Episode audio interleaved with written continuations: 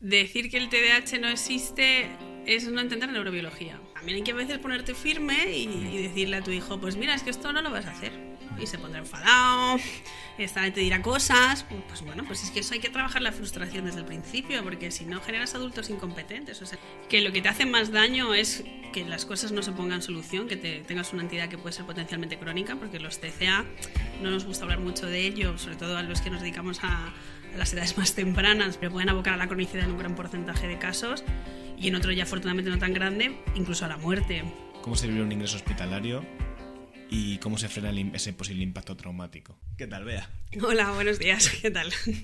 Bueno, muchas gracias por venir al podcast. Nada, un placer. Eres la tercera invitada, si no recuerdo mal. El primero fue un colega mío, al que le engañé para, para venir. No, bueno, está bien tener colegas dispuestos a ser engañados, ¿no? Totalmente. Eso siempre ayuda. Esos son los buenos amigos, los que se prestan a este tipo de cosas, que además él estaba súper poco familiarizado con este mundo y, y, le echó ahí, le echó valentía Son narices, eso está bien. Eh, si te parece, vamos a empezar conociéndote un poquito. ¿Nos cuentas vale. sobre ti? Pues bueno, yo soy Bea Martínez, soy médico psiquiatra, especializada en infancia y en adolescencia. Y nada, es verdad que estoy ahora como más metida ¿no? en el mundo de las redes sociales, sobre todo porque, claro, mmm, con mis adolescentes es una manera ¿no? de, de, conocer por el mundo que ellos se mueven y un poco también ¿no? estar un poco más cercana a la gente. Eh, mi idea también es vencer un poco esta idea del psiquiatrón, ¿no? Porque es verdad que yo creo que los psicólogos tenéis mejor fama que los psiquiatras. El cine de terror no ha ayudado mucho tampoco a ello. Y nada, un placer estar aquí contigo. Es verdad que lo estaba pensando, es un hito que de repente estemos un psicólogo y una psiquiatra aquí sentados juntos sí, para hablar de salud sí, mental. ¿eh? Sí. Hemos vencido guerras. Claro que sí, eso está bien. Eh, yo te conocí porque me recomendaron tu perfil a algunos de mis pacientes. Ah, sí. Sí, porque les me gustaban mucho cosas que hablabas sobre todo de tema TCA, que luego uh -huh. profundizaremos un poquito en esto. Eh, tengo mucha curiosidad por preguntarte uh -huh. varios temas. Uh, antes de nada, de que entremos ya en esa parte, me gustaría que nos contaras también un poquito tu parte profesional, tú dónde ejerces o qué es lo que, qué uh -huh. es lo que haces. Pues bueno, yo ejerzo ya desde hace casi 10 años en el Hospital Infantil Niño Jesús de Madrid. En los últimos años más centrada en la parte de la unidad de trastorno de la conducta alimentaria que hay en el hospital, específicamente en el hospital de día de adolescentes y bueno, también llevo consulta allí, hago grupos de terapia, Luego tengo mi práctica eh, privada pues para completar un poco ¿no? esa parte de, de, psicoterapia y de consulta más individual. Y, y, bueno, luego también doy clase en la universidad, en la Universidad Internacional de Rioja, online, en un máster de, de intervenciones psicológicas en niños y en adolescentes, donde doy la asignatura de TDAH, que es otra de las, ¿no? las grandes trastornos, digamos. Otro de los temas por los que te quiero preguntar también. También centro mi interés ¿no? profesional. Y bueno, pues es un poco, soy madre, tengo una niña, intento hacer un poco pues cábalas para Así conciliar, que ¿no? Que eso también sería La pregunta sería cómo sacas el tiempo para venir hoy a esto en medio de tanta cosa. Pues sí, bueno, la verdad es que no lo pienso mucho, te decía antes, ¿no? Pero cuanto más pienso en todo lo que tengo que hacer, no haría nada porque creo que me quedaría bloqueada y sabes que a veces en esto de trabajar, ¿no? En el emergente, en lo urgente y lo importante todo el rato, pues ser agobiante. Es verdad que tengo mucha suerte porque me gusta mi trabajo, entonces, bueno, pues ahí digamos, ¿no? Que uno quizá encuentra también esa motivación, las ganas. Y cuando hay ganas, uno tiende a tener tiempo. El tema de la infancia y adolescencia, eh, ¿te vino, te escogió a ti o lo escogiste tú a ello? No, lo escogí yo. O sea, eh, desde el año pasado, o sea, el año pasado, fíjate ahora que acaban de hacer estos exámenes ¿no? de formación especializada, el PIR, el MIR. Mm. El año pasado fue el primer año que hubo por fin ¿no? plazas de, de psiquiatría infantil. Eh, este año, de hecho, tendremos ya plazas en nuestro hospital. Si algún resi se anima, estaremos encantados de recibirle también por ahí. Y bueno, yo si hubiera tenido esa posibilidad, hubiera hecho eso. O sea, desde pues yo creo que desde qué edad, pues los 14 o así, tenía claro que quería ser psiquiatra. Eh, descubrí un libro, pues o sea, no, cosas... no médico, psiquiatra directamente. No, no, bueno, siempre quise ser médico. O sea, desde que era pequeña mis padres dicen que quería ser médico. Luego me digo que quería ser psiquiatra, que es algo que además de entrada en un principio en mi familia fue visto como raro, ¿no? Porque con esto de, bueno, ya he cumplido 38 años, no es lo mismo la visión que tenemos ahora de la salud mental que teníamos entonces, ¿no? En esto del estigma que decíamos al principio del psiquiatrón. Pero sí, me dio por ahí, eh, llegó a mis manos un libro que hablaba precisamente de trastorno de la conducta alimentaria de una chica adolescente, me pareció como lo más, y digo, pues yo quiero hacer eso. Joder, Entonces, al final es lo que estoy haciendo, ¿no? Entonces, bueno, ¿Cuántas posibilidades había de eso? Pues no lo sé, pero mira, ¿no? Para estas cosas a veces que dicen, cuando es algo muy específico, no, no te rayes que es fatal, ¿no? Porque luego no te va a salir. Y bueno, pues a veces también tiene que salir, ¿por qué no? Igualito que yo, que yo quería ser policía por Lucas, el de los hombres de Paco. ¿Ah, sí? y de la psicología me vino un poquito más avanzada. Hay para ver conexiones, ¿no? Sería para... Propósitos distintos. Sí, sí, sí, sí. Em, vale. La primera pregunta, y la que tengo que tengo mucha curiosidad, es, porque claro, yo trabajo en, en la parte ambulatoria, en la parte privada, y al final la exposición que tú tienes a pacientes es mucho mayor. Imagino que tenéis un volumen de pacientes cada año muy alto. Sí. Y claro, tendrás, al tener una muestra tan grande me da mucha curiosidad saber, es una pregunta con un, con un trazo muy grueso, ¿no? Pero es, ¿qué te encuentras? O sea, cuando tienes esa exposición tan amplia, ¿qué te estás encontrando?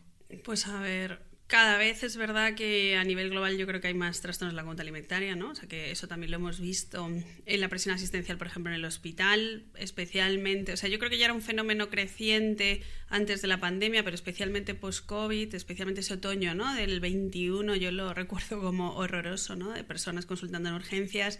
También la psicopatología Ahora ha cambiado porque, bueno, lo que vemos son como cuadros mucho más precoces, también más tempranos, de una instauración mucho más rápida, mucho más grave, ¿no? Antes eran como ¿no? como un hilo narrativo de lo que son los síntomas, donde tú podías ir ¿no? identificando diferentes estadios de cómo va conquistando el trastorno al paciente, pero la verdad es que ahora es todo como una amalgama junta ¿no? de, de síntomas gravísimos, pacientes que también llegan en situación mucho más precaria al, al hospital, de, pues de grados de desnutrición, de, bueno, en general de familias que además no siempre encuentran ¿no? El, el, recurso adecuado o incluso son capaces de identificar de una forma temprana que sería la mejor para evitar ese deterioro físico. Entonces es cierto que tenemos cada vez pacientes más jovencitas, incluso prepuberales. Eh, pacientes más graves y también no con mucha más comorbilidad. O sea, yo creo que eh, encontrar lo que decimos de manera así un poco coloquial, ¿no? que nadie me malinterprete, pero como TCAs, ¿no? trastornos de junta alimentaria puros, donde lo nuclear y casi lo único es lo alimentario, es extraño.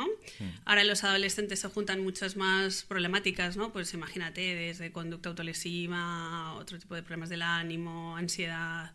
Y eso, pues claro, hace que también tengamos que adaptarnos a, a los nuevos tiempos, ¿no? Porque, claro, tú tienes una manera de hacer un tratamiento que si, que si viene con, otro, con otra mochila, vamos a decir, pues lo tienes que adaptar, porque claro, si no lo haces de mm. esa forma, pues tu paciente no va a ir bien. Es verdad lo que has dicho. La... Mm, yo el caso más joven que he visto de TCA tenía 10 años, una niña de 10 años. No sé si tú incluso has visto algún caso más joven. Anorexia infantiles antes, sí. Sí. Es, eh... Los 9, 8, o sea, anorexias. No hablo de otro tipo de trastornos de la alimentación, porque bueno, luego hay otro, no dentro de, por ejemplo, de los trastornos evitativos restrictivos de la ingesta de alimentos, los ARFID, ¿no? que dicen los anglosajones, eso por supuesto en niños más chiquititos, pero lo que son anorexias infantiles, yo te diría que el caso más precoz fue una chica de nueve años.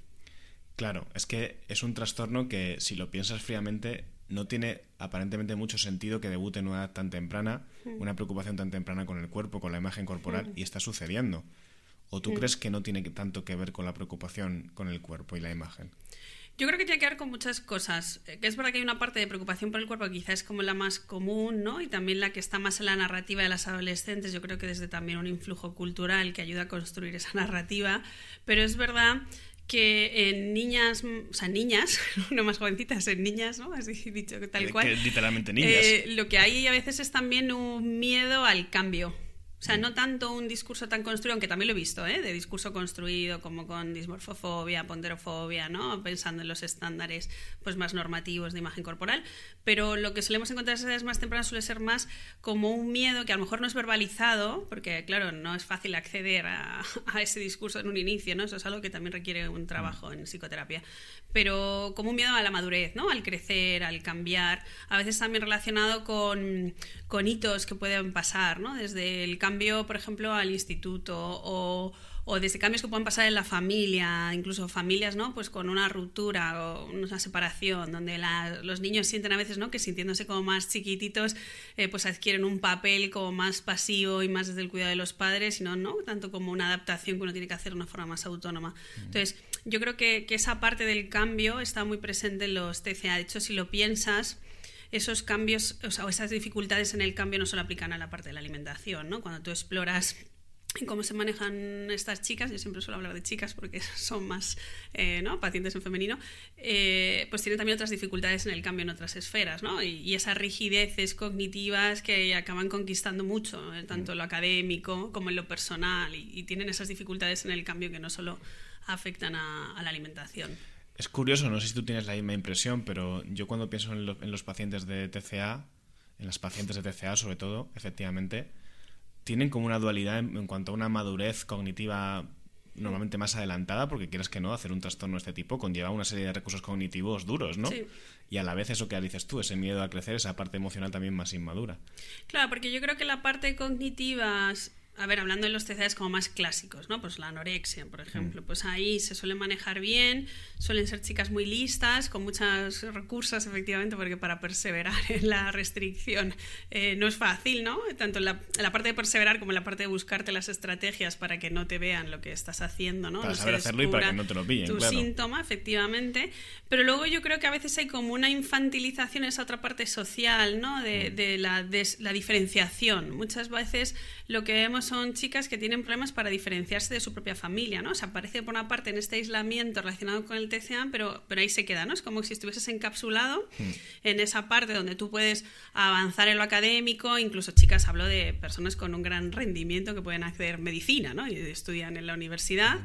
pero luego esa parte de trascender más allá de tu casa, ¿no? De, incluso en lo afectivo también, ¿no? Lo afectivo sexual, en la búsqueda de una pareja y demás, Claro, Ahí la historia se complica. Lo que estaba pensando es que has pusto casos de 8 o 9 años y es que ni tan siquiera estás en el periodo vital de tener que hacer esa diferenciación. No, ahí no. No, ahí no, claro. O sea, ahí a veces, bueno, no siempre, ¿no? Hablamos a veces de generalidades, pero bueno, también que todo el mundo entienda que estos son generalidades y que luego, ¿no? A veces son casos también, eh, pues aquí hay que ver un poco de manera individual, pero sí que a veces suelen ser familias como más fusionadas, ¿no? A lo mejor especialmente esta día de la mamá con la niña, donde uno explora y mm. encuentra que la niña, pues con, no te estoy hablando de edades tempranas, ¿eh? de con 9, 10 años, todavía duerme eh, con su mamá, ¿no? Incluso si es una familia donde hay un papá y una mamá, el papá ha salido de, de la habitación y se han quedado ahí las dos, ¿no? Muy juntitas, mm. que efectivamente a esa edad es para estar todavía juntito de tus padres, pero quizá no tan juntito. No tanto, sí. ¿no? Entonces, eso que deberías ir haciendo gradualmente... Mm pues no, no, se produce. Incluso a veces llega a la adolescencia y no se ha producido. Y eso, bueno, pues es un problema. Porque, claro, es un problema a la hora de eh, poder desempeñarte como individuo más allá de tu familia. Pues, ¿cómo lo haces si no puedes siquiera salir de la cama de tu mamá? De hecho, yo siempre pongo un ejemplo o digo lo mismo, y es que muchas veces las personas que desarrollan un trastorno de conducta alimentaria es lo primero de lo que se han ocupado por sí mismos, porque además se lo ocultan al resto. Es como su, propio proyecto personal En, la que, en lo que están haciendo ellos a su manera las cosas. Claro, de hecho muchas veces está esta palabra, ¿no? Que a mí me gusta cuando trabajamos con el diario, que es hasta se lo subrayo, ¿no? Del control. Es esa falsa sensación de control, porque claro, al final tú estás totalmente descontrolado porque los que lo controlan no, no eres tú, ¿no? Pero desde esas rigideces, estas restricciones, esos síntomas, en la, en la narrativa de las pacientes siempre está él, tengo miedo de perder el control, o lo que necesito es tener el control. Y claro, al final la comida es algo tan básico que, que, lo puedes, no, lo puedes, entiéndeme, no es fácil controlar eso, pero que es como fácil, ¿no? Entrar en ese, en ese tipo de dinámicas donde desde aquí yo marco Mm. Pero claro, lo que marcas eh, al final es una espiral, porque ¿no? no vas a poder tú parar eso tampoco, que en otras, otras las frases que están súper presentes, ¿no? incluso en urgencias, cuando tú pues primer debut, que el debut, ¿no? Que te cuentan de dónde viene esto y te dicen, pues es que no venía a lo mejor de un sobrepeso, hubo alguien ilustre que me dijo que tenía que perder peso, eso me quedó ahí, o me hicieron una bromita, o no sé qué, y yo intenté hacer esto bien. Hmm. Pero claro, tenía un montón de refuerzo positivo del entorno, que me decía que me veía estupenda, que hay que ver lo bien que estaba, que qué guapa, qué tal, y entonces dije, bueno, pues a tope con esto, ¿no? Y hice un poco más. Y ya llega un momento que de verdad que yo no quiero perder más peso, pero es que yo ya no puedo hacer esto bien por mí misma. ¿no? Mm. De hecho, algunas pacientes, incluso en la urgencia, ¿no? en el primer contacto con salud mental, que las ves fatal y dices, mira, si es que esto está para ingresar, lejos de vivirlo como algo malo, a veces lo viven como un alivio. Porque es como, bueno, pues al menos aquí voy a poder parar. Sí. Hostia, eso sí que yo no lo he visto tanto. Sí. Que vivan como un alivio el que, le- el que les vayas a quitar la posibilidad de Sí. seguir controlando. O sea, no, no es lo más general, porque por supuesto un adolescente que le propones un ingreso, que además es una faena, ¿no? Porque estar ingresado siempre es un fracaso de que no hemos llegado a tiempo, de que no luego se han hecho las luego cosas. te preguntaré sobre eso porque me parece también muy interesante el tema de los pues no se ha ingresos. hecho lo suficientemente bien, pero es cierto que también chicas que esto están pasando fatal, que ya no saben ¿no? cómo manejar todo eso, que además se sienten como viviendo una vida paralela, oscura, oculta. Mm.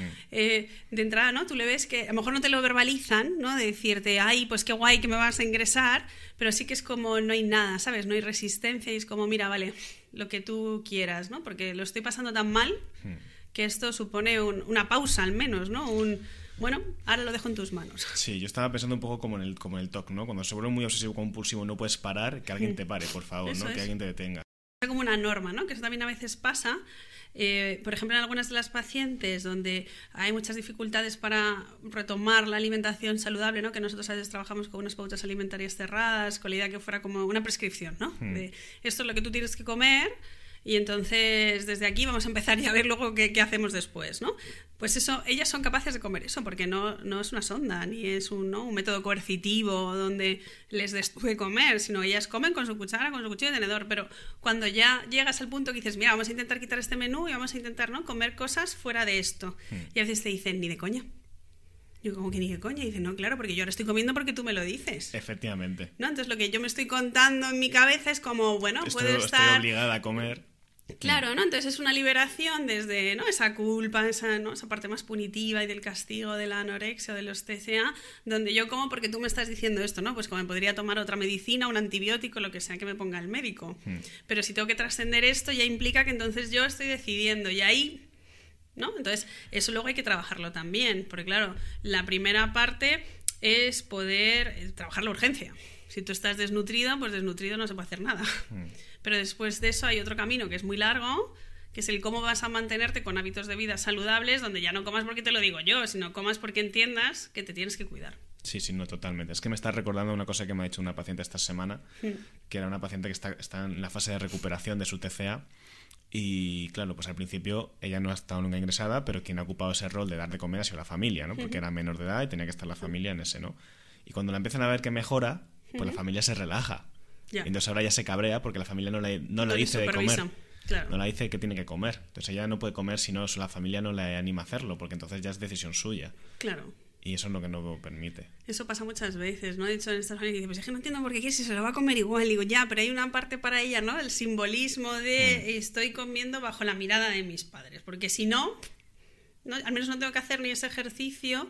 ¿Ves? Eso es el tema de la autonomía, ¿no? Donde al final sigo haciendo las cosas pues porque otro me cuida o toma el control sobre eso. Porque si el control lo tengo que tomar yo, entonces ¿quién soy yo o es mi trastorno? Y es mi responsabilidad, Claro. ¿no? De mis decisiones también. Sí. En este caso, Sí, que es sí, perjudicar al, al trastorno. Claro. Has dicho otra cosa que también es muy interesante y seguro te la has encontrado, que es el tema de cuando empiezan el sentir que están haciendo algo bueno para sí mismas o para sí mismos y que incluso muchas veces el trastorno comienza por accidente. Yo he visto un montón de casos Mm. de- del rollo un cambio corporal, por ejemplo, por la menstruación Sí. y se empieza a producir ese refuerzo positivo. O recuerdo el caso de una persona que tomó una medicación para la migraña, la hizo adelgazar un montón y se enganchó, Sí. ¿no? Que muchas veces no es, un- no es algo buscado, sino que entras ahí. Sí, o a raíz de otro tipo de patologías, ¿no? Que Mm. te hacen eh, perder peso y es como ahora que ya me he quedado aquí, pues, pues, yo que sé, pasan a veces con intolerancias o, o con temas de pues, enfermedad inflamatoria intestinal o diabetes, ¿no? Que a lo mejor estás más descontrolado, te ponen una dieta estricta Mm.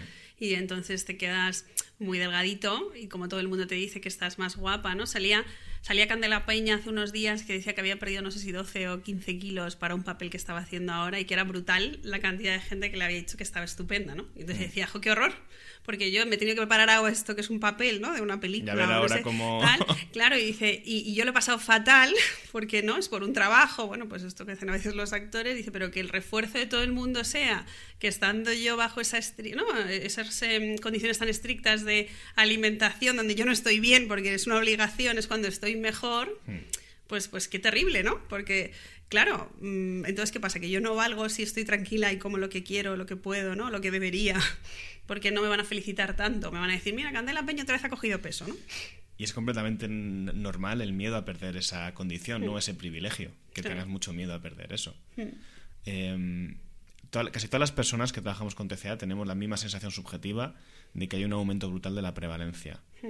Eh, ¿Por qué? O sea, ¿por qué, está, por qué tenemos... o sea, ¿Es una sensación nuestra? ¿Es no, no, eso está o sea, eso es un fenómeno global que está estudiado, que han aumentado los casos de, de TCA, pero no solo en España, en Europa y en otras realidades, porque en Estados Unidos las cifras son las mismas. ¿No crees que hay un punto también de que ahora los discriminamos más o están más...? Yo creo que no, porque fíjate, igual que a lo mejor en otro tipo de entidades, por ejemplo, los trastornos neurodesarrollo, ¿no? que eso también es algo que se hablará mucho, por, no liarnos, pero bueno, el mm. autismo tal, ¿no? Ahora hay más autismo que antes, pues fíjate que yo ahí sí creo que claramente hay un punto de mejor diagnóstico porque a niños con funcionalidad adecuada, con inteligencia conservada, pues antes era el rarito de tu clase y era un niño extraño que no sabías qué le pasaba y ahora le podemos poner un nombre y ayudarles de otro punto y no machacarle como a lo mejor pasaba antes, ¿no? Y yo creo que ahí claramente sí que hay un punto de, de mejoría en el diagnóstico, no tanto en el más número de casos.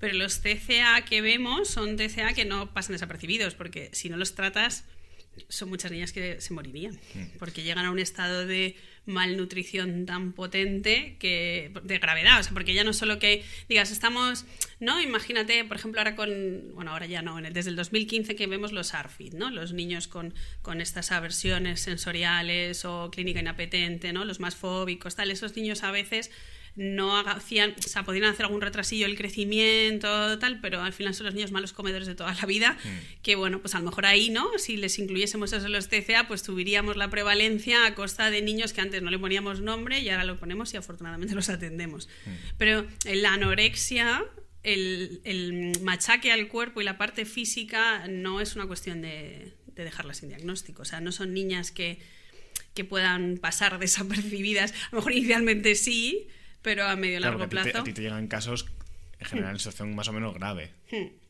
No te llegan casos en fases iniciales. a nosotros nos. O sea, a mí me llegan casos de todo tipo. Mi consulta también fuera. Es verdad que en la unidad del Niño Jesús atendemos niñas con alta gravedad, porque se entiende que el resto de patologías, los TCA incluidos, deben de ser atendidas en los centros de salud mental, donde ¿no? a través de un abordaje comunitario que no hospitalario, porque yo trabajo en un hospital, soy firme, ¿no? convencida de que el abordaje de salud mental debe ser comunitario. O sea, tiene sentido que si estamos nosotros en el hospital, porque claro, habrá casos que requieran ese nivel asistencial, pero no debe ser la, ¿no? la norma, que esto a veces cuando vienen pacientes, por ejemplo, a urgencias, que también vienen, ¿no? Estadios precoces, de como los padres tampoco saben qué hacer, dicen, bueno, pues vamos allí al, al niño Jesús a ver, a ver qué nos cuentan, ¿no? O que nos ayuden. Entonces, también porque la gente conoce que hay una unidad específica de TCA, ¿no? Y a veces no lo entienden. Digo, mire, si es que usted no está para estar aquí. Digo, y eso no es una mala noticia, es una buena noticia. Porque mm. cuando uno está para estar aquí, bueno, quiere decir que esto vaya a ser irreversible, porque ante todo yo mando un mensaje ¿no? a, todas nuestras familias positivo de que la recuperación del TCA existe, incluso cuando uno ha llegado a un estadio grave, mm. pero, pero no todas las niñas requerirán una hospitalización, un hospital de día o un tercer nivel, ¿no? que llamamos al nivel hospitalario. Mm pero yo sí que creo que de forma global hay una mayor ¿no? explosión de este tipo de trastornos.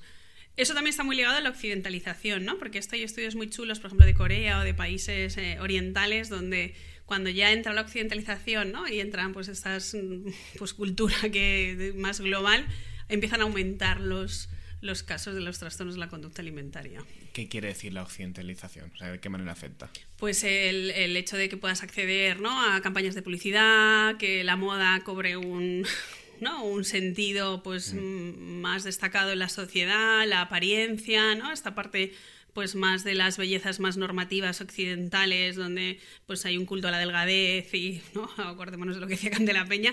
Entonces, eso se ve, ¿no? Son artículos ya muy antiguos que ven que hay un antes y un después, ¿no? De, pues eso, de, del mm. poder abrir, por ejemplo, la televisión por cable, ¿no? Que es lo que antes había. Ahora ya es que esto suena del Pleistoceno, pero el acceder a esos contenidos hace que aumenten los casos de, de trastornos de la conducta alimentaria. Totalmente de acuerdo y ahí el, por eso somos tan pesados con el poder de las redes sociales, porque es un acceso a la información brutal. Claro. A mí el otro día una paciente me decía, me, tenía, tiene 11 años y me hablaba del ayuno intermitente. Yo pensaba, si Tommy con 11 años, que es verdad que yo soy chico, que, que no era un término tan de moda, pero digamos, ni idea de lo que era el ayuno intermitente, ¿no? No, bueno. Y claro, no es lo mismo al final, más o menos, en mayor o menor medida, casi todas las personas del mundo mundial queremos mejorar nuestra imagen física. Hmm. Y no es lo mismo la forma en que te lo planteas con 25 años que con 11, evidentemente. Y es que con 11 años ya tienen unos planes de acción que no les corresponden con la edad que tienen. No, y también porque están un poco, ¿no? Eh, fuera de. Mm, ¿Cómo decirlo? Como fuera de foco porque al final, claro, cuando tú eres pequeño todo es inocente y todo es fácil, ¿no? Entonces, como, bueno, pues si puedo hacer esto porque lo he escuchado, ¿no? Esta parte más osada de, de, la vida, de no tener el prefrontal tan madurado, ¿no? Entonces, eh, ahí todo parece como fácil, todo parece como dogma, ¿no? Porque lo he escuchado, si lo he escuchado en la mm. tele, esto es porque es así, porque nadie se plantea, ¿no? La, por eso es importante también a nuestros jóvenes, ¿no? Inducirles este espíritu crítico de las cosas que escuchan, pero claro, con 11, 10 años ya es pedir demasiado. Y encima cuando a veces lo escuchan incluso de sus referentes. Sí, porque a veces también son familias que... O sea, la realidad es que vivimos, ¿no? Esto que se habla de la cultura de la dieta, o sea, yo creo que todos en mayor o menor medida, mm. porque yo como me dedico a esto tengo como un radar para detectar comentarios que no se deben de hacer, ¿no? Porque entiendo que cuido como muchísimo el lenguaje, lo intento cuidar, incluso a veces que intentándolo cuidar me descubren alguna que digo, ¿cómo están diciendo esto, no? Pero es típico, por ejemplo, de estas fechas que hemos pasado de Navidad, que yo haya escuchado en mi casa, que son gente maja, normal, o sea, no, no critico a mi familia para nada, que nadie se me ofenda tampoco si me escucha, pero comentarios del tipo, bueno, pues si estamos el después de la cena de Navidad, ya tenemos que compensar, o ya esta mañana no, eh, no vamos a comer nada hasta la cena, o ahora frutita, porque tal, vámonos a andar un rato que hay que quemar lo que hemos consumido, ¿no? Entonces es como, pero qué mierda. Esto está en todos lados y cada vez está más gente preocupada por eso, por lo que tú has dicho, porque es que está... Eh, el otro día leí un libro muy interesante de Tamara Tenenbaum que decía eso, ¿no? Que que en un mundo en el que todo está disponible, el acceso a la información está disponible y las soluciones están disponibles, no hacerlo hmm. es una falta de responsabilidad y lo vivimos así. Claro. Como que si no, no nos ocupamos También pasa mucho en la crianza, ¿no? Porque yo, bueno, lo veía en mis familias, ahora como madre lo veo también, el exceso de preocupación como si la crianza fuera una carrera universitaria, ¿no? O sea, mm. uno se podría tomar la carrera universitaria de que es el primero de la carrera, el premio excepcional, ¿no? De expediente académico, el que voy a ser un cultureta a tope, un currículum enorme, pero la crianza no debería ser eso. Pero claro, como... Y además eso lo ves en padres muy preparados, ¿no? Que dices, ¿cómo puede ser que este señor, que es tan eh, exitoso en su trabajo, tan listo y tan tal, caiga en todas estas, eh, ¿no? Em, vamos a decirlo, cagadillas de que no debes de ser algo tan estricto, porque parece que los niños, ¿no? Te compras un manual, el que tú quieras, porque cada vez hay más libros sobre crianza, sobre alimentación, sobre, bueno, pues te vas ahí a la casa del libro, tienes más de una estantería solo dedicado a eso. Entonces, como si cogieras a tu hijo y como si te estuvieras haciendo la carrera, ¿no? Y es como, paso número uno. No, primero lactancia materna sí, lactancia materna no. ¿Y ahora desde dónde? Si es desde las necesidades nutricionales, si es de la corresponsabilidad de la pareja, ¿no? Entonces empiezan además a chocar todas esas cosas porque son, tendrías que ser un ser de luz mágico para poder ser 100% coherente en todas esas cosas que tú quieres, ¿no? Porque es como, sí, yo quiero lactancia materna porque he leído que es lo mejor, ¿no? Que de hecho lo es, ¿no? En principio, para la inmunidad de mi niño, para su desarrollo, para tal. Pero claro, eh, ¿cómo lo hago? Porque si soy lactancia materna, ¿no? Yo que di muchos meses de lactancia, al final voy a ser yo la persona más ocupada de la alimentación, el otro tendrá que hacer otra cosa. Ya, pero yo quiero que él se encargue también de esto. Entonces ya estás, incluso ya acabas de caer en la primera, ¿no? De estoy siendo poco fiel a mis principios feministas. O estoy siendo, entonces ya no lactancia, pues entonces estoy siendo como poco a madre amorosa porque le estoy quitando a mi hijo la opción tal. Entonces, desde ese momento, en la crianza todos son culpas. Porque claro, como buenos padres y madres que no, que en principio la mayor parte de la gente es buen padre o buen madre, o lo intenta, ¿no? No tiene como malas, malos deseos frente a su descendencia, eh, es ahora cómo lo hago. Porque luego me meto en Instagram y hay una que me dice que lo que tengo que hacer es comida real. Y que no se me vaya a ocurrir darle un yogur de fresa al niño un día, ¿no? Entonces te vuelves a una madre donde no le puedes dar nunca nada a tu hijo, aunque llegues a tu casa y no haya nada, pues no pasa nada, bájate a la frutería y pícale unas fresas. Pues hombre, a la mejor hija, pues un día no pasa nada porque tu hijo se toma un yogur de fresa. Pero claro, eso vuelve a ser la culpa, ¿no? Donde nos medimos desde esa excelencia y al final a los niños yo creo que les volvemos locos porque no entienden nada. Es como, yo no creo que los niños tengan que mm, vivir a base de alimentos que salen de una caja todo el rato, ¿no? O que salen del congelador. Pues por supuesto que no. Pero no nos olvidemos que yo, por ejemplo, me he criado mucho con esos alimentos, ¿no? Porque era como todo lo contrario. Es vamos a ser, ¿no? en esto de la incorporación de las mujeres al trabajo, que tenían que ser superwoman, a ver cómo lo haces para hacer comida real, tener un trabajo mm, de horario partido, llevar a los niños a extraescolares, ¿no? Tenerlos duchados, tenerlos apañados y ahora cenar una comida mega casera, pues no siempre se podía hacer. Claro, es que esto que estás diciendo además yo creo que tiene mucho que ver con que cada vez haya más, bueno, hombres, pero sobre todo mujeres que deciden no ser madres porque es entre eh, es muy incompatible eh, seguir con tu vida laboral y la presión que supone la crianza, que es un trabajazo. Hombre, la crianza es un trabajo. Siempre lo es, pero si además le añadimos este punto de tienes que hacerlo perfectamente, es más trabajo. No, claro, y que cague, ¿no? Porque tú dices, joder, si ese yogur de fresa va a ser el principio del fin. Hmm. ¿No? O sea, qué responsabilidad porque a ti tu hijo no te da igual. O sea, Claro. a veces Es como que si no tienes esa vocación de madre perfectísima, no puedes entrar en el club de las madres, ¿no? Claro, un poco no, eso. yo a veces yo, ¿no? Me gusta mucho esta, esta portal, ¿no? Que es de las malas madres, ¿no? Que son las que precisamente, ¿no? Dicen, yo no sé hacer croquetas. Y pues yo tampoco sé hacer croquetas, ¿sabes? Y, pero sé hacer otras muchas cosas Mm. que creo que también son valiosas para mi hija, ¿no? Sobre todo ejemplo en que no pasa nada por no saber hacer croquetas. Entonces, ¿quieres croquetas? Pues mira, si tienes una abuela disponible, fenomenal. Si no, tendrás que comerlas fuera. O si no, un día los sacarás de una caja. Y tampoco pasa nada. Mm. Porque eh, ¿cuántas veces no estamos tan centrados en la perfección que nos olvidamos de los afectos? ¿no? O sea, estamos tan centrados en hacerlo todo bien que tienes un, un clima de normas, ¿no? Donde dejas de ser un poco tú. O sea, entonces, por supuesto que los seres humanos somos racionales y hay que pasar las cosas por un filtro, ¿no? Hablábamos al principio, pero también somos animales y hay una parte instintiva que si tú consideras que a tu hijo, ¿no? Es como dicen, no le, antes era, no le cojas tanto porque le vas a mal acostumbrar. Pues hombre, yo no veo ningún animal que a su cría le deje ahí abandonado, salvo en estas circunstancias, ¿no? De que ya no vas a salir adelante, cariño. O sea, si vas a ser alguien que es valioso para mí, pues tendrás que cogerle, tendrás que chucharle y no estar pensando, pero ¿y cuántos minutos? ¿No? O a veces madres que las veo yo agobiadísimas, ¿no? Que las veo en mi consulta que dicen, es que he leído que hay que dejar como un tiempo, tal, pero yo escucho llorar y entonces estoy sufriendo. Digo, pues eso ya mal. O sea, si O sea, tú había, un ya- me- había un método, ¿no? Que sí, era el Stivil, el- el sí, método que del fue Stivil, muy ¿no? criticado, porque- Total. Porque es como, ¿cómo puedes estar tú sufriendo? O sea, eso no- ya no pinta bien, ¿no? O sea, yo a veces le digo a, a las mamás en la consulta, digo, mira, si tú hay algo que te da la vibra de que está guay, generalmente está guay. O sea, porque además lo vas a hacer de tal manera que vas a ser coherente contigo, que te vas a quedar tan tranquila, que el estar tranquila tú va a transmitir tranquilidad a tu criatura. O sea, al final, Mm. eso es la parte más importante. Porque si todo lo manualizas, como además hay manuales que van a chocar entre sí, a ver qué haces. Esto es muy occidental también, ¿no? El manualizar procesos que tienen un, un gran componente de naturalidad y de intuición que llevamos los humanos. Sí, no, no, to- totalmente.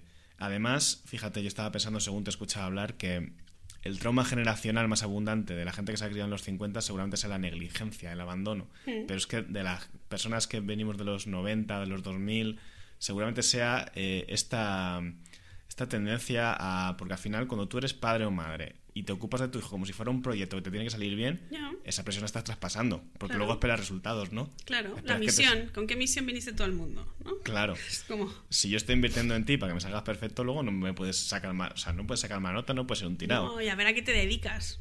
¿No? Mm. Porque es como esos niños de, eh, pues tienen que ir a chino, a ruso, a no sé qué, porque son idiomas que si lo haces desde el principio realmente los aprenderás y ya de adulto no se aprenden igual. Pues es como, pues mira, chico, ¿qué quieres que te diga? Es que a lo mejor tu chaval no quiere ir a China nunca Mm. y no quiere trabajar en una empresa de exportación donde tenga que hacer ¿no? negocios con los orientales, que si te hubiera venido guay, porque a lo mejor te dedicas a eso. Pero hay mucha gente que no se dedica a eso. Y entonces, tú imagínate también el chasco, ¿no? Y eso en la adolescencia, el romper, ¿no? Que eso muchas veces, no tanto a lo mejor sobre los TCA, sino en otro tipo de problemas en la adolescencia, viene de esa ruptura que tiene que ser a lo bestia. Porque te han programado tanto y te han determinado tanto que como tú te estás construyendo como un adulto a futuro y tienes que empezar a decir, mira, esta soy yo. ¿Sabes? Tú podrás decir que yo soy quien tú quieras, pero yo soy esta. Esa ruptura pues viene con problemas de comportamiento, ¿no? A veces eh, niños que han sido como súper cuidados, súper embestidos también, ¿no? De mi niño el más listo, el más no sé qué, y el niño te sale rana. Porque claro, a veces tiene que diferenciar a tortas. Claro, es que justo además lo iba a hilar con eso, con el tema que has, que has empezado diciendo en el podcast de la diferenciación, que la diferenciación no solamente es que duermas con tu hijo, es que estés puto encima de él todo el rato, marcándole cómo tiene que ser. Sí, Y que tiene sentido que eso, que luego en la adolescencia el chaval se haga por peteneras o no sepa por dónde tiene que salir. claro, no, o, o- o se encabrone todo el día. Porque a lo mejor él quiere ser cantante, ¿sabes? Y tú puedes decir, pues es que los cantantes se mueren de hambre o no, ¿sabes? O sea, porque si es Rosalía no te mueres de hambre, ¿no? Como te decía yo al principio, ¿no? Pues mira, yo quería ser psiquiatra infantil, al final soy eso. Pues vale, mejor es más fácil que ser Rosalía, pero tiene que haber gente que también brilla. ¿Sabes cuándo no vas a brillar nunca? Cuando ni lo intentas. Entonces yo entiendo que a tu hijo, pues tampoco, ¿no? Le, le hagas vivir en los mundos de Yuppie, ¿no? Donde vas a ser Rosalía y te va a ir todo fenomenal. Pues bueno, no, porque claro, como no le vaya, que hay posibilidades de que, no, no hay tantas, pero tampoco cercenarle todas sus eh, ilusiones y sus sueños, porque no, le traigas al mundo ahora y dice, mira, no es que va a ser currito, porque en el mundo hay millones de personas y la mayor parte son o pobres o curritos. Hmm. Como bueno, Totalmente. quién sabe, ¿no? O sea, pues tendrás que intentarlo. O sea, que lo que tendrás que hacer con tu hijo es acompañarle para que si lo intenta y le sale mal, pues tú estés ahí como alguien, ¿no? Dador de ayuda, dador de soporte, incluso de consejos si te lo pide. Y, y ¿por qué no? Eh, pues intentar construir juntos un plan B. Pero no es el plan B tu plan A. Y dejarles descansar, pues si te sale un currito, pues ¿cuál es el problema? Anda que no hay gente feliz eh, ocupando Pues claro, no, no. Eso, eso lo tengo yo clarísimo, porque de hecho a veces, ¿no? En esto de las prioridades, ¿no? Que también digo, hay gente que decide tener una vida más sencilla y está bien, porque al final la sencillez en lo laboral no tiene por qué implicar una sencillez en el Yo- resto de yo áreas a de la veces vida. sueño con ello.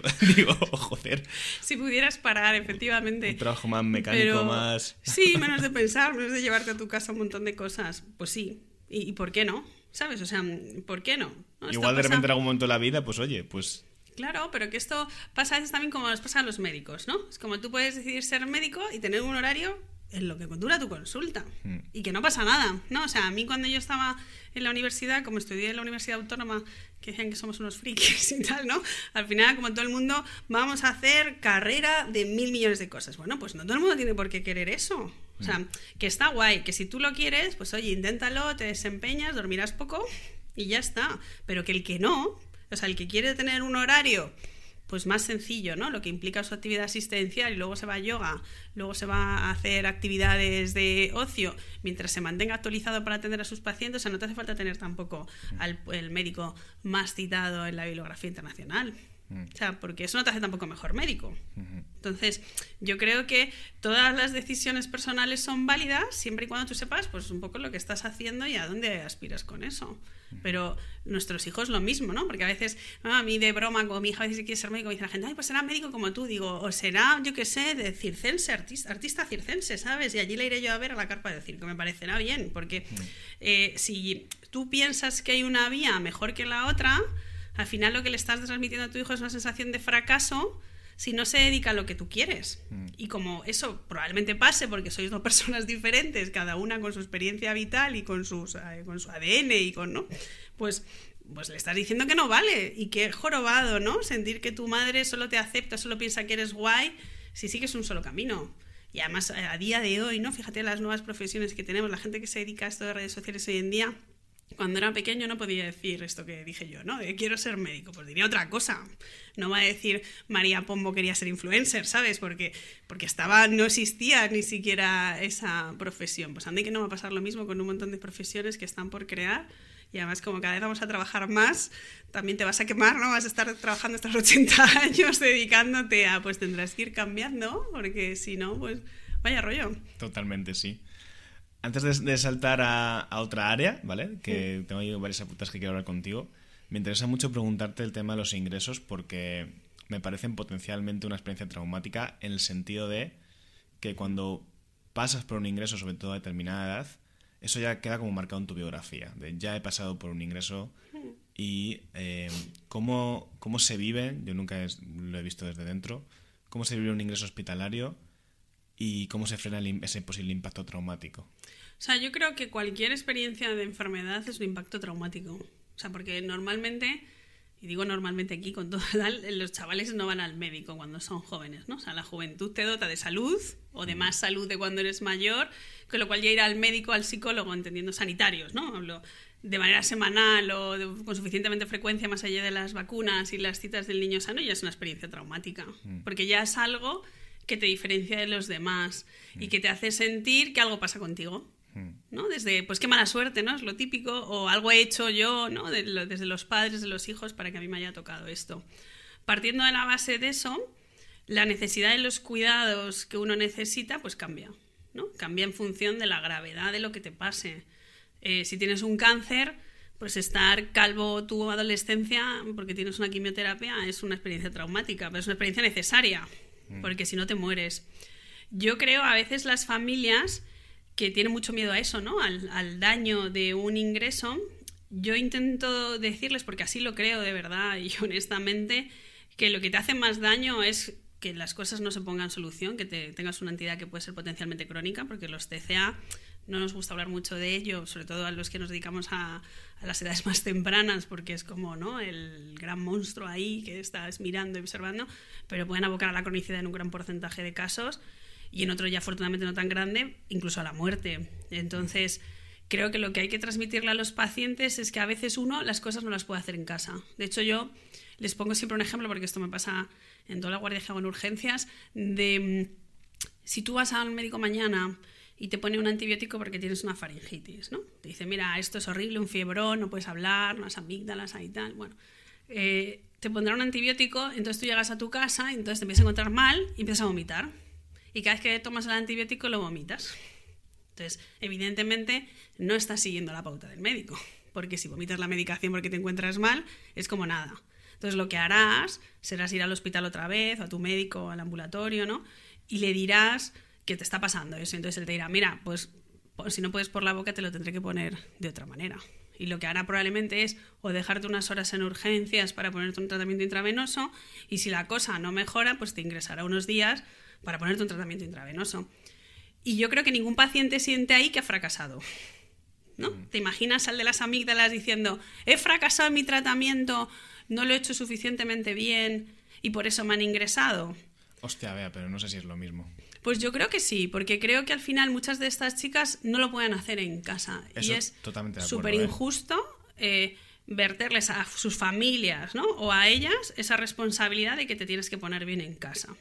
Entonces, creo que eso hay que trabajarlo también. Los ingresos, lo mejor, el mejor escenario debería ser programado. ¿no? Es decir, yo sigo a un paciente donde le he pillado antes de que esté para la UBI entonces, le veo en mi consulta y si la cosa no va bien, pues yo esto también lo he trabajado, ¿no? En plan, oye, mira, que sepas que estos son los objetivos, pero si tú no conseguimos que mejores con esta intervención, pues tendremos que hacer una, una intensificación de los cuidados. Yo creo que también hay eh, como mucho mito de lo que es un ingreso en psiquiatría en relación a otras, no digo que no sean prácticas que se hayan producido, ¿no? O sea, prácticas del pasado o incluso películas de estas, ¿no? En Halloween tampoco ayuda. Eh, yo cada vez que veo a alguien disfrazado con la camisa de fuerza en Halloween me pego un cabreo interesante, ¿no? Porque al final las plantas, por ejemplo, en un hospital como el nuestro o como en las de la Comunidad de Madrid, de psiquiatría son iguales que las otras plantas de pediatría. O sea, con los mismos vinilos de colores, con la misma, ¿no? Eh, pijamitas de sus dibujitos y tal. Entonces, no tendría por qué ser una experiencia más traumática que la del de oncología o que la del que está por las bronquiolitis, ¿no? Ahora que venimos de esta época de todos los virus respiratorios. Y si no lo entendemos así es porque no lo estamos haciendo bien. Luego está los síntomas mentales, ¿no? Porque claro, la diferencia entre la planta de psiquiatría y la de oncos que generalmente el que está en oncos sí se quiere poner bien. Y el que está en psiquiatría a veces no sabe que se quiere poner bien. Entonces, esa parte de entorno como coercitivo, ¿no? Porque claro, si yo estoy en onco, los oncólogos son gente que te salva la vida. A veces los psiquiatras somos gente que te toca las narices, a corto plazo, ¿eh? Porque luego yo que con muchas de mis pacientes que me contactan y mantengo relación incluso años después, me dicen, madre mía, vean la de veces que toque las narices yo a ti. Y digo, bueno, no pasa nada porque para eso estamos y no estabas bien, ¿no? es mi trabajo. Pero creo que también habría que ¿no? revestir esos ingresos de, de esa eh, voluntad exclusiva del cuidado. Y es yo te voy a cuidar incluso aunque tú de momento no entiendas que se te debe de cuidar, ¿no? Porque hablabas tú de mm, antes, ¿no? Hablábamos de, la culpa, hablábamos de cómo te ves tú misma, ¿no? Porque a veces el no querer cuidarte va también relacionado en que no te sientes merecedora de cuidado. O sea, ya no solamente va en, ¿no? en una parte como más resistente a, la rehabilitación, ¿no? Es decir, no me quiero curar mi TCA porque mi TCA me ayuda, porque el TCA me ayuda a controlar, porque el TCA me mantiene... Y la falta de conciencia de enfermedad. Claro, ¿no? Y una parte como, efectivamente, como de la indiferencia, ¿no? De tú eres una exagerada, que muchas veces es que tú eres muy exagerada, ¿no? Mm. Pero luego hay otra parte de, de pacientes que están más deprimidas que también lo viven como un castigo que me merezco. ¿No? De, es que yo no me quiero poner bien porque siento que merezco estar así de mal. De hecho, son pacientes que hasta se enfadan o les sienta mal cuando tú le dices, te veo mejor. ¿no? Que también tenemos que cuidar los profesionales muchas las cosas que le decimos a los pacientes, ¿no? Porque puedes decir, madre mía, imagínate, ¿no? El oncólogo midiéndose en consulta que no le puede decir a su paciente, te veo mejor, te ha recuperado, ha remitido tu tumor, ¿no? Pues nosotros a veces eso hay que tener cuidado a quién se lo dices. Mm. Porque eso puede suponer que mañana diga, hasta que se piensa que yo no sé qué tal, pues no estoy de acuerdo, ¿no? Y empecemos otra vez en la rueda. Entonces, ahí están esos síntomas mentales que, claro, perjudican porque tú trabajas con la propia también voluntad del paciente. Y luego el TCA lo aprovecha todo, ¿no? Que yo a veces cuando hay padres que me dicen, es que yo no reconozco a mi hija. pero ¿cómo la vas a reconocer? O sea, todos sus talentos también están puestos al servicio del trastorno de la conducta alimentaria. Totalmente de acuerdo. Entonces, lo que hay que em-, empezar ¿no? a ver es que primero entender qué es lo que te quita el TCA y qué es lo que te darían esos talentos eh, involucrados en, otras, en otras cosas. Y de, otra, manera, claro. O sea, yo por eso siempre le, a veces le pregunto a los pacientes, bueno, cuéntame de ti. Y empiezan, pues yo tengo una anorexia. Y digo, que no, que no, que me cuentes de ti, que me cuentes que te gusta. O sea, que qué haces tú cuando no estás aquí en el hospital, ¿no? De hecho, muchas veces te das cuenta que la persona empieza a mejorar el trastorno de anorexia cuando, por ejemplo, empieza a sacar buenas notas, cuando empieza a tener otros éxitos en otras áreas que le hacen un poco de equilibrio de, de esa sensación de control. Mm. Estaba pensando cuando has dicho lo del castigo, del el ingreso, que muchas veces es que em, se encuadra el ingreso como un castigo, en el sentido de si no mejoras y si no comes, te vamos a tener que acabar ingresando. Muchas veces las familias, incluso los propios profesionales. Sí, a un profesional también, porque a veces nos pasa a nosotros que nos llegan pacientes de fuera también, ¿no? Porque yo a veces cuando. Yo, yo con las pacientes. Mira, a veces mis pacientes dicen que soy como una persona demasiado directa, ¿no? Porque creo que al final el trabajar con la verdad mejora todo. El mejor de entrada puede parecer un poco como, wow, ¿no? Esta tía, todo lo que me está contando, pero como además yo normalmente trabajo con adolescentes ahora ya más mayores, es un poco como, mira, tía, tú sabes lo que va a ser tu vida, ¿no? Yo a tu edad yo ya sabía un poco lo que quería hacer o lo que tenía ganas de hacer. Entonces ahora estamos aquí en el hospital desde hace un año, ¿a dónde vamos? ¿No? Mm. Porque luego así ya te digo yo a dónde vamos, porque desde aquí yo también tengo una responsabilidad con tu tratamiento, que es que yo no voy a ser negligente. O sea, no puedo tener a una paciente viendo una consulta mientras va perdiendo peso, peso, peso, peso, peso. Entonces es como yo a tope contigo, si conseguimos esto, corregirlo. Si no, no me queda más remedio. Y yo creo que ese es el encuadre perfecto. Que ingresarte. Pero no, precisamente porque no me da igual. O sea, si me diera igual, no te vería tantas veces en consulta, ¿no? Que yo a veces, o sea, que las veo incluso fuera de mi horario, ¿no? Porque no me da la agenda, tal cual. Digo, fíjate, no me importa que aquí estoy. O sea, si me importara nada, mm. estaría yo en el bar de esto de Menéndez Pelayo tomando una Coca-Cola. Y aquí estamos hablando de esto porque me importa. Mm. Pero yo no puedo tirar sola de esto. Entonces, creo que a los pacientes también hay que, sobre todo cuando son más mayores, ¿no? Estas adolescentes más mayores, devolverles esta responsabilidad en el cuidado. Mm. Porque es como, yo te puedo cuidar desde aquí, pero la que tienes que hacer estas cosas al final eres tú. Y que tienen que, tienen que tener muy claro también que si sobrepasan el, riesgo, eh, efectivamente pierden un poco el control de decidir. Claro.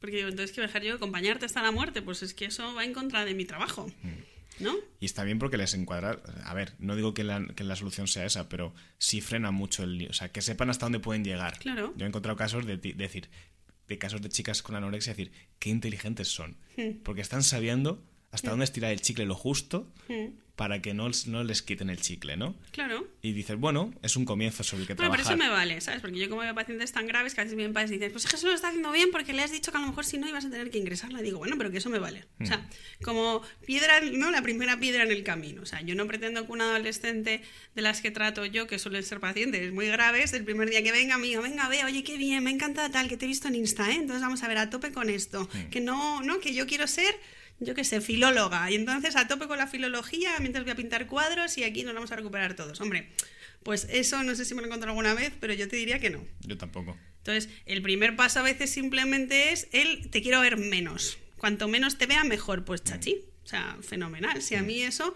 me parece fenomenal. Si yo creo que donde uno está mejor es en su casa y en su vida fuera de un hospital. Y fuera de una unidad como la nuestra. Mira, yo voy a decir una cosa que no sé cuánto de popular es o va a sonar, pero me estoy acordando de un caso de una chica que era cabezona como ella misma. Y yo tenía la sensación tan fuerte de que esta chica, hasta que no madurase, no íbamos a poder hacer un trabajo de otra manera. Y entonces fue como, vamos a trabajar para que esta chica sea funcional, no se muera, baje un poquito la ansiedad. Y ya dentro de unos años seguiremos trabajando en él. Y fue más o menos así. Es decir, aceptamos que la que te acabo de mencionar, que tuviera un TCA al 30% durante X tiempo, porque no nos iba a dejar hacer nada más y más tarde volvió y volvió de otra manera. Cuando yo ya tenía 18 años, ya tenía otra perspectiva de las cosas, se dejaba un poquito más aconsejar. Es que a veces es verdad que tenemos como un poco de moralismo en estas cosas, de hay que hacer el trabajo perfecto ideal desde el principio.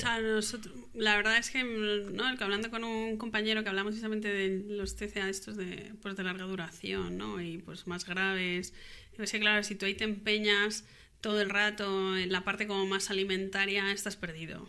O sea, a veces es una mm, como una minimización del daño, ¿no? Es, oye, mira, vamos a hacer un acuerdo, ¿no? De en qué punto, y es que no te dejes ingresar, por ejemplo, ¿no? Que puedes estar con un peso adecuado en consultas. De momento ya hay en cosas que no voy a entrar, vamos a intentar potenciar otras áreas de tu vida de mejora, ¿no? al menos de ver que a dónde vamos, de que puedas convivir en tu casa de una manera, no te digo ya de amor, ¿no? Pero de convivencia y que no os tiréis los trastos a la cabeza y ya veremos, ¿no? A veces no todos los pacientes tienen el mismo timing, o sea, cada uno tiene su momento, pues como nos pasan otras cosas, vamos. Claro, totalmente, sí. Tienen que llegar, ellas tienen que llegar a la conclusión de que esto no me compensa. Hmm. Y a veces a eso se llega en diferentes momentos. Claro. Vale. Eh, no sé cómo vamos de tiempo, por eso voy a cambiar un poquito de tercio, porque hay temas que te quiero preguntar, ¿vale? Hmm. Hay un tema que me parece muy interesante, que te he visto comentarlo en varias de tus últimas publicaciones, que es el tema de la pornografía. Últimamente hablo, eh, oigo mucho a, youtubers y gente hablando sobre los peligros de la pornografía, pero me interesa una visión experta y sobre todo asociada a la, a la infancia. ¿Qué, ¿Qué, pasa con esto? ¿Qué, ¿Qué problema hay? Pues el tema de la pornografía es que, para empezar, llama la atención que no tenga ningún tipo de coto, ¿no? Porque, mm. claro, eh, lo habitual, a ver, la pornografía existe desde que el mundo es mundo, ¿no? Yo estuve en Pompeya, en la ruina, y había unos frescos allí de señores, ¿no? digo, en mi mundo eh, no existía, ¿eh?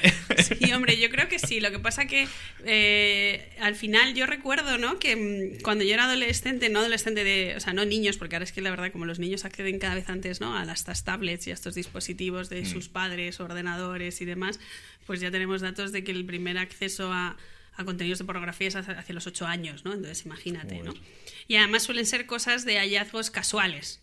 O sea, no es que los niños de 8 años, lo digo porque hay alguno por ahí que estará pensando, ay, mi hijo no está en esas, sí, tu hijo no está en esas, pero se meterá en webs varias de donde hay publicidad para juegos y demás, y encontrará un banner y le parecerá que es una señora muy extraña y le dará y se encontrará cosas. Quiere follar con maduritas y cosas de esas. Exactamente, ¿no? En un juego de estos, el Candy Crush, ¿no? Pues ahí en el banner, dependiendo también lo que consulten en esa casa los mayores, pues te salen cosas divertidas en los banners, ¿no? Entonces, para además eso que parecería surrealista, ¿no? Pensar, por ejemplo, que los portales de apuestas no tuvieran un filtro a menores de edad, ¿no? Porque tú mm. para atender a este tipo de contenidos necesitas mandar un, un un documento nacional de identidad, una foto para que te den acceso, En el porno pasa eso, te sale un banner que te dice, tiene usted más de 18 años y que te va a hacer tu hijo, pues va a decir que sí, aunque tenga 10 menos, ¿no? Entonces, eso además a veces no pasa estando solo, porque a lo mejor solo se caga y no lo hace. Pero cuando estén dos o tres que han quedado tal, tío, pero dale, pero no, pero venga, dale, que sí, a la señora esa de las tetas gordas. Y ahí le dan. Entonces, ese acceso a contenidos que además no suelen ser naif, ¿vale? Eh, lo que hace es que en las mentes que no están preparadas para acceder a esos contenidos, porque a veces no saben ni lo que es eso, le genere un impacto que además llama más curiosidad. O sea, con lo cual por eso también es más fácil engancharse a ese tipo de contenidos en edades más tempranas que en la edad adulta, ¿no? Porque ya que se habla incluso de adicción al porno, eso no ocurre solamente en las personas adultas, sino en las personas jóvenes desde esa curiosidad de qué más me puedo encontrar yo ahí, ¿no?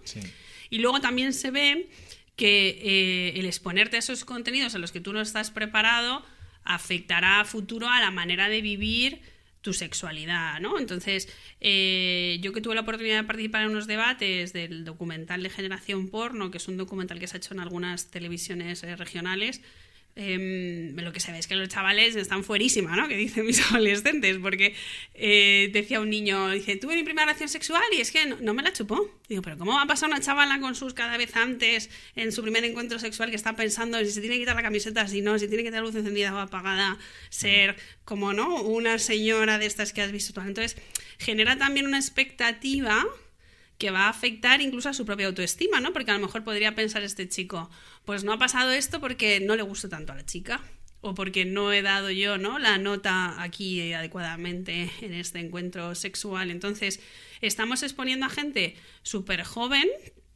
y, además luego eh, también desde un punto de vista machista, porque la pornografía no suele ser, si uno hace uno, un visionado así random de uno de estos portales, me atrevería a decir que el 70% de los contenidos implican violencia mm. en sus grados de ¿no? o sometimiento de eso es de los chicos con las chicas entonces también estamos dando a las chicas la imagen de que eso es algo normal y a los chicos de que eso es algo que también está bien hacer no entonces Eh, ya existe en España, ¿no? Idea, especialmente, me parece que fue la semana pasada, que hubo un encuentro también el Colegio de Abogados, em, de hacer una normativa donde tenga que haber en estos portales una verificación de identidad similar a la de las casas de apuestas, ¿no? Para que al menos tú tal. Hay gente que dice, echa la ley, echa la trampa, vale, sí, eso pasa en el tabaco también y no dejamos, ¿no? Decimos, bueno, como el tabaco puede haber gente que acceda antes de los 18, mm, no pasa nada, que con las chuches a los 10 años te vendan cigarrillos. Pues hombre, eso no es así, ¿no? Entonces debe haber un marco normativo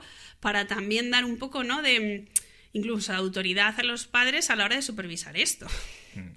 Porque claro, si está en libre acceso, es muy difícil que tú vayas a poder controlar, porque tendrías que seguir a tu hijo todo el día, porque ya no es cuestión solo de, no, decir, yo tengo un custodio, tengo el Family Link en el Google. Digo, vale, fenomenal, pero que tu hijo no se lo va a acceder en tu móvil.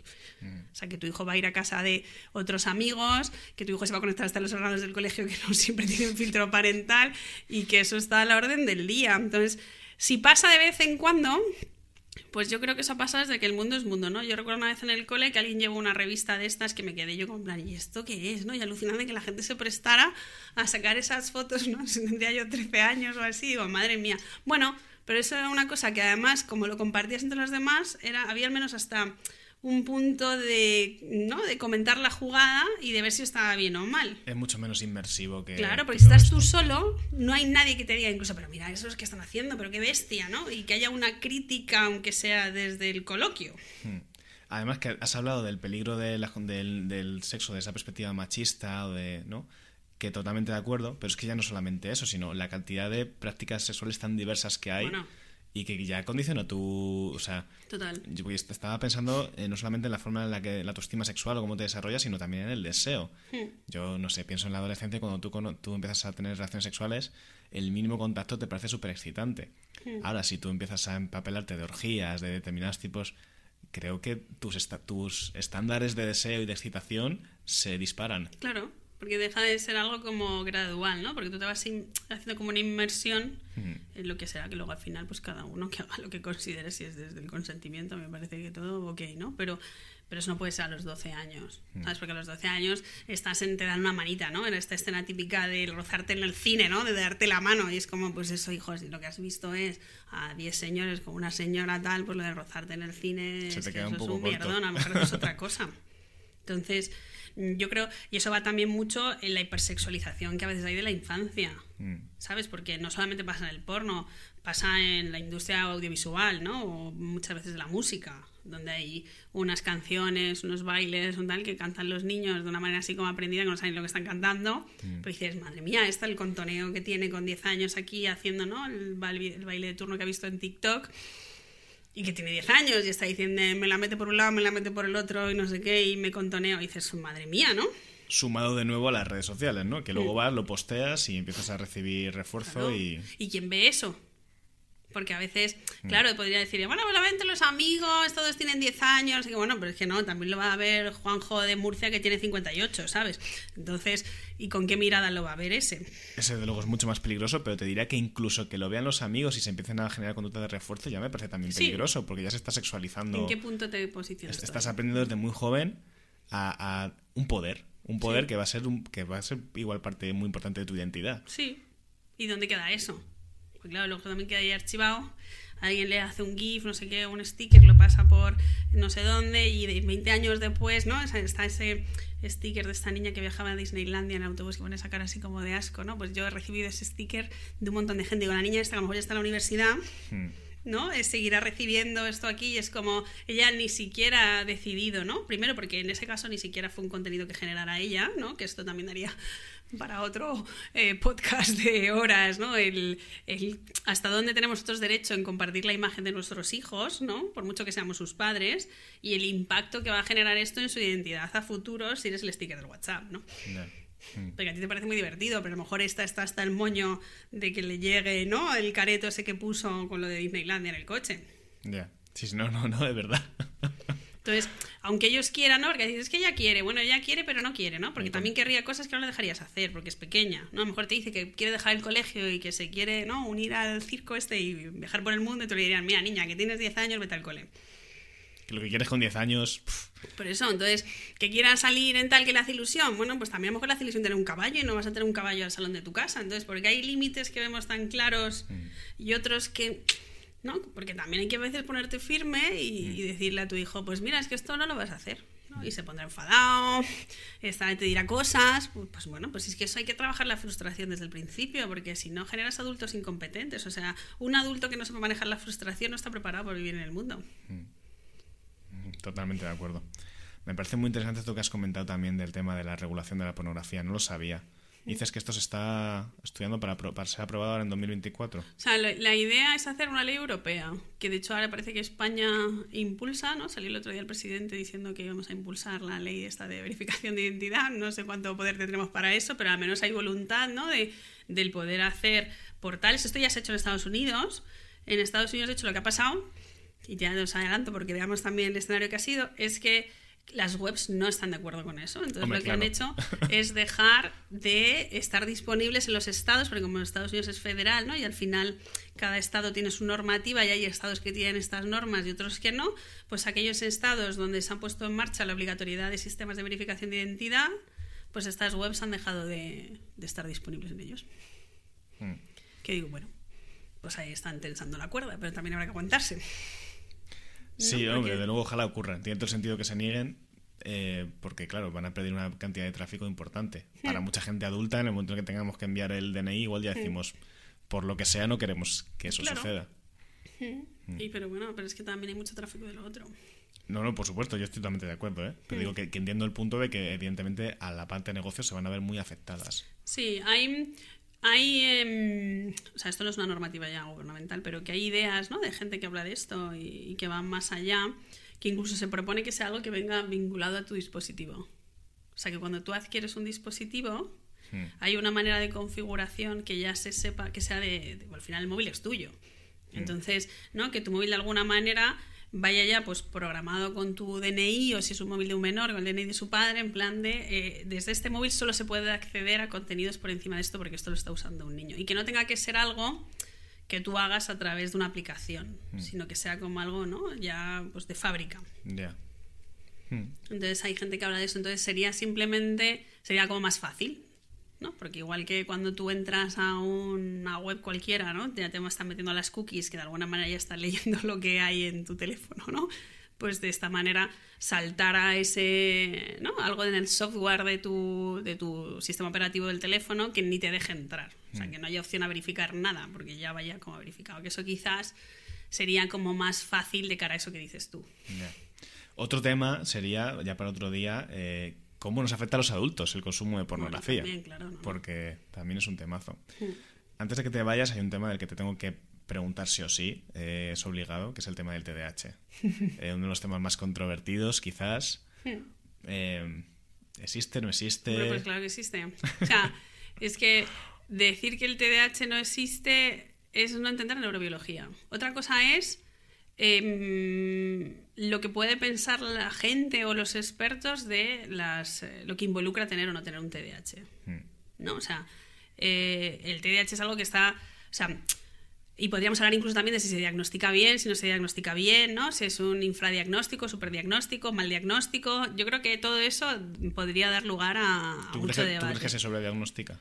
Yo creo que el TDAH se infradiagnostica. Se infradiagnostica. Hostia. Lo que pasa que. Esta frase me va a venir muy bien para sacar un clip. Sí, porque creo que se infradiagnostica desde el punto de vista que hay muchos pacientes que no se diagnostican pronto, ¿no? Y que llegan a mm. consultas con otros problemas, incluso trastorno de la conducta alimentaria, mm. que cuando uno hace la historia del neurodesarrollo, que es algo que parece que no nos gusta, a los psiquiatras y a los psicólogos infantiles sí, pero a la gente ya del mundo de los adultos no tanto, ¿no? Que es ver qué ha sido de tu vida. No hablo de de si te echaron o no te echaron del trabajo, si tuviste un papiloma no sé dónde, sino tu neurodesarrollo, ¿no? O sea, cómo fue tus, eh, tu mm, introducción a los sólidos, cómo fue tu control de esfínteres, cómo fue tu lenguaje, cómo fue tus años en infantil, tus años en primaria, ¿no? Estas cosas que a veces no historia la gente y que es base para hacer un, para hacer un diagnóstico de un trastorno de neurodesarrollo, porque un trastorno de neurodesarrollo es algo con lo que uno nace.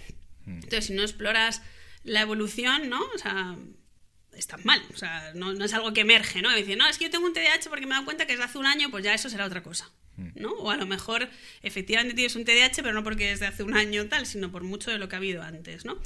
Eh, entonces, yo creo que ese diagnóstico no se hace muchas veces, especialmente no se hacen niñas, porque también hay mucho sesgo de género, como pasa en los trastornos del espectro del autismo, porque, bueno, pues por cómo es la patoplastia y por cómo son las pruebas de diagnóstico, lo que mm. suponemos que son estos trastornos. Y luego creo que hay gente que diagnostica mal. Entonces, pues puede ser también, ¿no? Que haya profesionales que hagan un diagnóstico de TDAH cuando lo que hay es un diagnóstico de otras cosas, pero honestamente yo creo que eso además tiene un recorrido muy corto, o sea, porque si te ponen un diagnóstico de TDAH y no tienes un TDAH vas a ir mal, con lo cual a los dos minutos, incluso si te ponen un tratamiento farmacológico te va a sentar mal, pues lo dejarás de tomar, pero tiene mucho más, impactico, más impacto el infradiagnóstico, porque el que tú seas una persona que vive con una incomprensión de por qué te pasan las cosas que te pasan, eh, con muchas veces una devolución del mundo de que no eres suficiente y con mucho más riesgo de engancharte a cosas, algunas de las que hemos hablado, porque tienes un problema en el control de los impulsos y que encima parezca simplemente que es que eres un macarra, pues eso tiene un impacto en cómo se va a configurar tu personalidad en el adulto que va a generar muchos más problemas que el que te dijeran, pues tienes TDAH, tomaste un metilfenidato, te sentó mal y ya nunca más viste al médico porque dijiste, el TDAH no existe, ¿no? Estás introduciendo un tema que me encanta, no sé si conscientemente o inconscientemente, que es el tema de las etiquetas diagnósticas, mm. que yo creo mucho en la utilidad de ellas para lo que mm. estás diciendo, para que la, para que la persona le ponga un nombre a lo que le pasa y tenga una explicación de lo que le sucede, ¿no? Un alivio. Sí, y muchas veces la crítica de lo del TDAH viene por ahí, de las etiquetas diagnósticas eh, son lo peor del mundo mundial y yo nunca lo he entendido del todo. Pero la gente que dice eso solo lo dice con las etiquetas de salud mental. Hmm. ¿Sabes? Y entonces habría entonces que preguntarle a esa persona que qué problema tiene con tener problemas de salud mental. Que si también piensa lo mismo en la diabetes. ¿Sabes? Porque al final las etiquetas que generan problemas son el, el hecho de tener un diagnóstico de salud mental que entonces tú piensas que te va a poner una posición mala frente al mundo porque la gente te va a ver desde la mirada de tienes un problema de salud mental. Claro, es que son enfermedades del yo. Claro, pero son las, pero son las enfermedades, podrías decirlo de otra manera, y, sería, y cayendo un poco en lo más biologicista, ¿no? Pero podrías decir que son enfermedades del cerebro. Y que nadie piensa que el ser cardiópata, ¿no? Pues te vaya a hacer son un peor enfermedades del cerebro algunas, otras cuesta más verlas desde ese punto. Sí, pero bueno, al final bueno, yo no, no voy a entrar en, cosas espirituales para que tampoco me caiga hate, ¿no? Pero que al final creo que al margen de lo que uno crea, que puede creer lo que quiera, sabemos que cuando te tocan tu cerebro hay muchas cosas en ti que cambian, ¿no? O sea, incluso gente que era recatada, simple y tal, ¿no? Que tiene un accidente y se vuelve alguien, pues otra persona, ¿no? Y dicen, es que me lo han cambiado. Claro, no es que te lo han cambiado, es que eh, quizá deberíamos también de bajarnos, ¿no? de esa ¿no? de ese atril donde estamos en un tema como superior y que todos los seres humanos tenemos ¿no? esa esencia, ese alma, ese llámalo como quieras, no, mira, pues está bien, si todo eso no es incompatible con la biología, ¿sabes? Pero la realidad es que tu cerebro determina cómo te comportas. Que hay muchas maneras de cambiar el cerebro.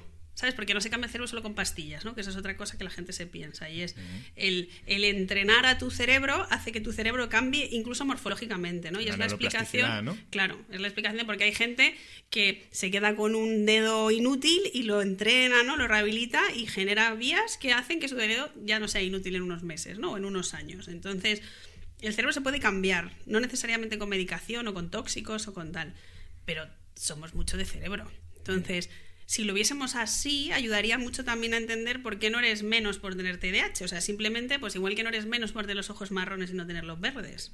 Entonces, todas esas personas que tienen ese problema, yo creo que los esfuerzos habría que centrarlos en luchar contra el estigma de los problemas de salud mental. Una de las críticas, estaba pensando, ¿eh? también las etiquetas diagnósticas tienen que ver con el encasillamiento, ¿no? Con que si yo ya soy, sé que soy TDAH de alguna forma, me comporto o, me limito o pienso que tengo derecho a ciertas cosas.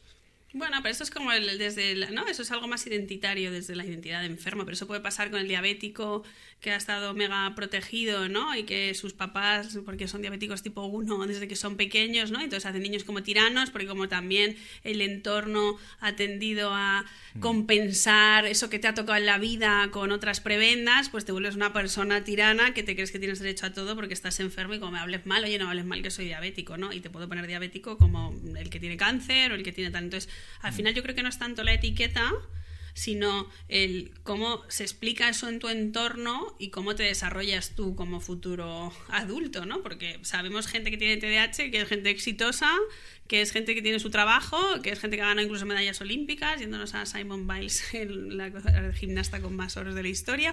Entonces, bueno, pues es que además eh, no, y esto se lo digo porque, mira, precisamente en el máster este que doy en la UNIR yo doy la asignatura de TDAH. Entonces, como siempre digo a los alumnos, digo, no te limita tanto tu TDAH como muchas veces te limita otras cosas.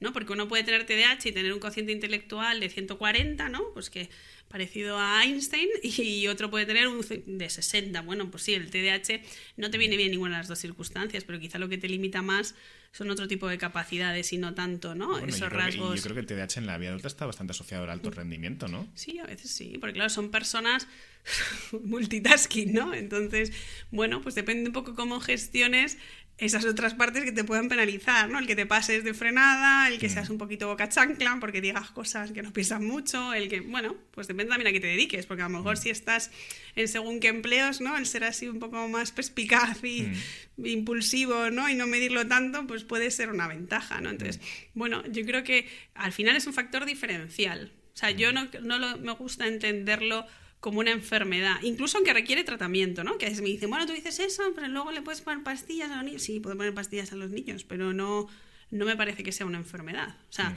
me parece que son eh, una serie de condicionamientos que te afectan en el día a día y en la medida que te afectan, pues ¿qué quieres que te diga? Esto es como tener migraña. El tener migraña tampoco es una enfermedad, pero no dejas que te duele la cabeza. Mm. Entonces, lo veo un poco desde, desde ahí. Mm. Pero claro que existe el TDAH es una respuesta muy buena y yo, desde mi perspectiva clínica, también creo que existe. Además, es que lo notas, es que lo ves clarísimo los perfiles que presentan esa sintomatología, ¿no? A la vez que también he visto lo que te decía, el sobrediagnóstico.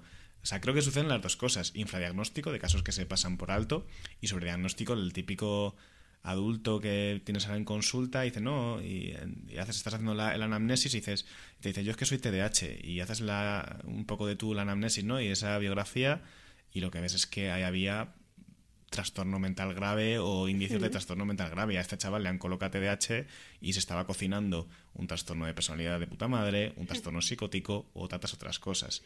Y sí que quizás más antes que ahora, que a lo mejor era más desconocido, ¿no? Esa tendencia a decir, este es raro, es TDAH. Y quedarse ahí, no sé. Eso sí que me tengo yo un poco la impresión de que ha pasado.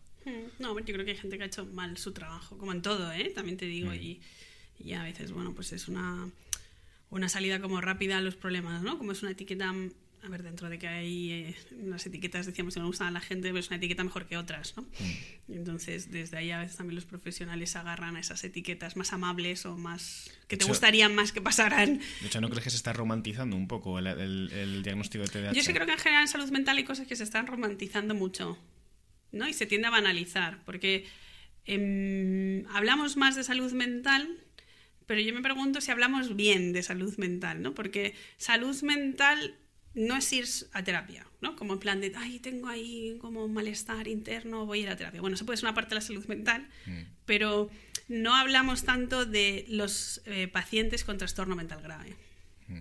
¿no? Esos quedan todavía también ¿no? en ese estigma. Es como pues, los loquitos, ¿no? los que están fatal, los que tienen que ir al hospital. Los que no tienen solución. Los que no, tienen solución. Y eso es una mierda, porque es como, no, no, perdona. O sea, esos trastornos hay mucha gente, ¿no? O sea, hasta incluso dentro del espectro de la psicosis, mira, John Nash, premio Nobel, ¿no? O sea, que es como, bueno, pues depende. Pues como quien vive con otras el el, de, el de la mente maravillosa.